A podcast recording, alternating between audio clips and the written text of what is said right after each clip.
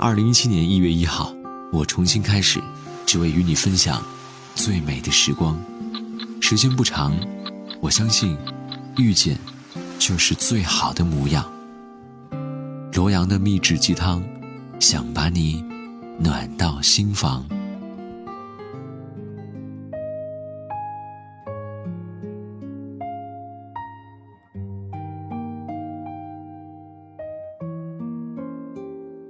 嘿，你好，我是罗阳，感谢收听今晚的秘制鸡汤。今晚的掌勺大厨叫做吴在天，文章名字叫《我爸快不行了》，所以我们结婚吧，帮家里冲个喜，你说呢？有位女生发来消息给我说，国庆的时候，男友的父亲被诊断为肝癌晚期，结果男友家里就提出，不如他们俩现在立马结婚。原因是给家里办个喜事儿冲冲喜，可是女孩觉得这个理由真的太荒谬了。虽然他们已经交往了两年多，但是他们各方面的条件都还不成熟，不论是心智还是经济，怎么可能如此草率的就结婚呢？而且是为了冲喜，而不是真正的为了结婚。女孩实在接受不了。当她向男友提出自己的想法的时候，男友居然认为你太过分了，并且对她表示很失望。女孩说，她一开始还很委婉地跟男友说，现在结婚各方面条件都不成熟，而且结婚是两个人的事情，怎么可能用这个原因来结婚呢？她说，她只是表明一下自己的立场，毕竟婚姻是一辈子的事情。可是男友居然对她说，他父亲快不行了，就算是求求他了，当时帮老人家了却一个心愿。她看到男友那种状态，也很想陪伴男友度过这一切。她也知道冲喜。是男友家里的主张，男友也是被逼迫着进行。她觉得男友现在很无助，她很想帮助他，但是又很难受，也很难忍受男友对她说出这番话。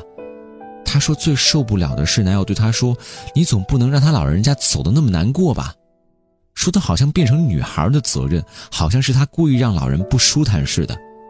现在，男友下了最后通牒，说要么这个月月底结婚。要么他家里人就会另外再找个女孩，现在就结婚，这样女孩既纠结又难受。纠结的是想到这几年的感情要因此分开，她有些舍不得；难受的是不但要因此放弃这段感情，而且还有一种被强迫的感觉，不仅仅是被逼着结婚，好像还有一点自己做错了事儿的什么感觉一样。但是自己并没有什么错呀，为何会有如此难受呢？这种感觉除了分手的纠结之外，更多的是有一种边界的被入侵感，就像那位女生说的，好像她需要为男友的父亲负责任一样，否则就会遭到道德上的谴责。但这本来就不是她的事情啊！这让我想起了另外一件事：有一个在读中学的女孩，经常被班里的一个男生骚扰，这个男生公开表示要当她的男朋友，但是被她拒绝了。这个时候呢，男生就会坐他后面，经常扯头发或者拉他的肩带，不断的骚扰他。女孩也曾经多次向班主任诉说过这样情况，老师的批评对这个男生似乎没有一点作用。有一次，这个男生威胁女孩说：“如果不当他的女友，他就死在女孩面前。”女孩极度讨厌这个男生，对他说：“你要死，你就去死吧。”结果，这个男生真的跑到楼顶边上要去跳楼。学校一看不得了，赶紧把这个男生给劝了下来，再调查来龙去脉。最后处理结果是，男生先让家长接回去一段时间，而女孩则很无辜的受到了学校和家庭各个层面的批评。为什么女孩还要受到批评？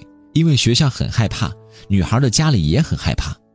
如果那个男生真的跳下去了怎么办？谁来负这个责任？于是呢？学校和家庭就轮番对这个女孩说：“你这么说就不对啊！你怎么可以说这样的话呢？”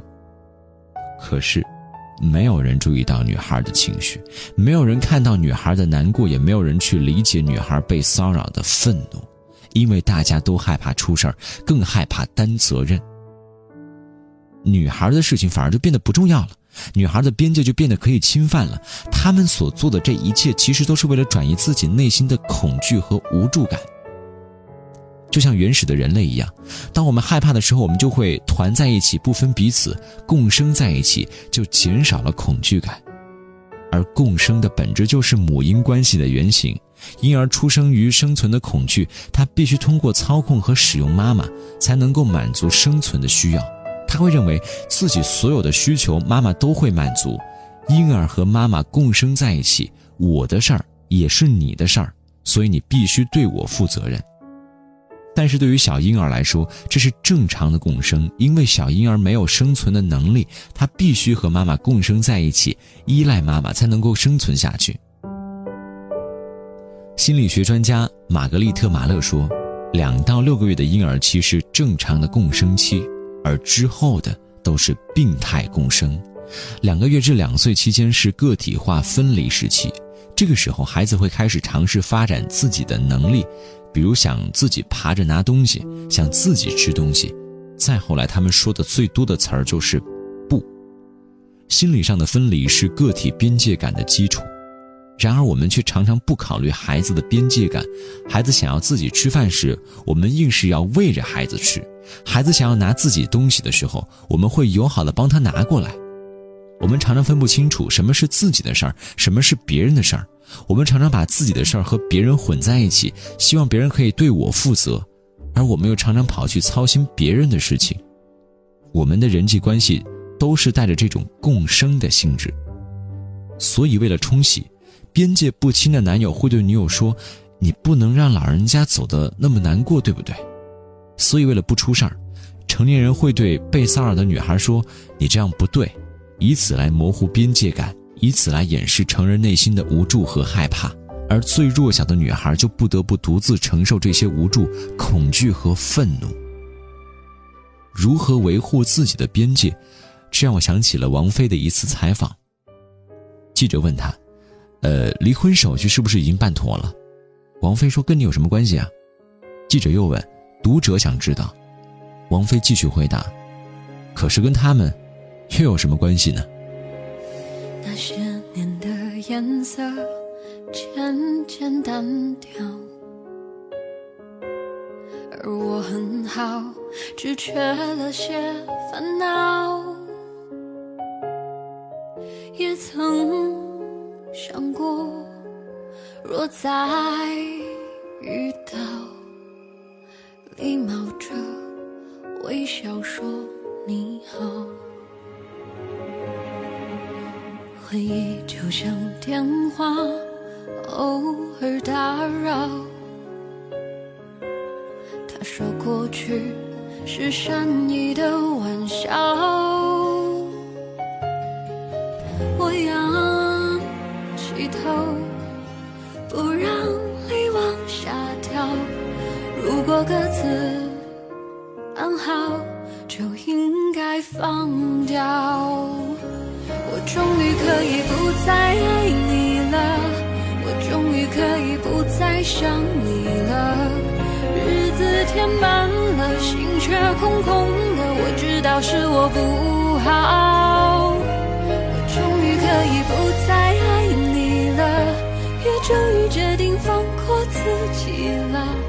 笑过的嘴角，哭过的眼梢，时间在这一刻却静止了。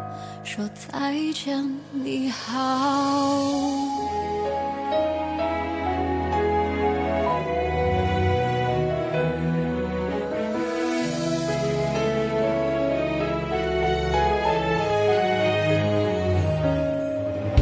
回忆就像电话偶尔打扰。他说过去是善意的玩笑。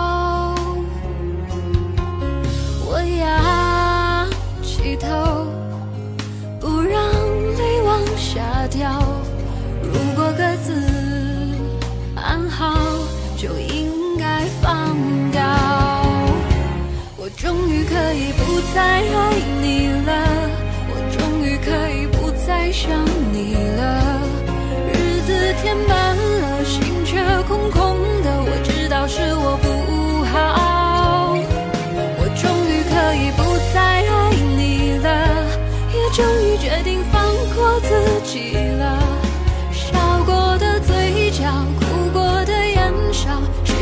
在这一刻却静止了。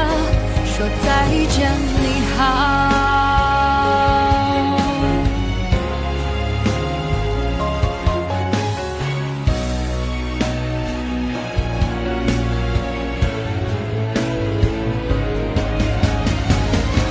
我终于可以不再爱你了，我终于可以不再想你了。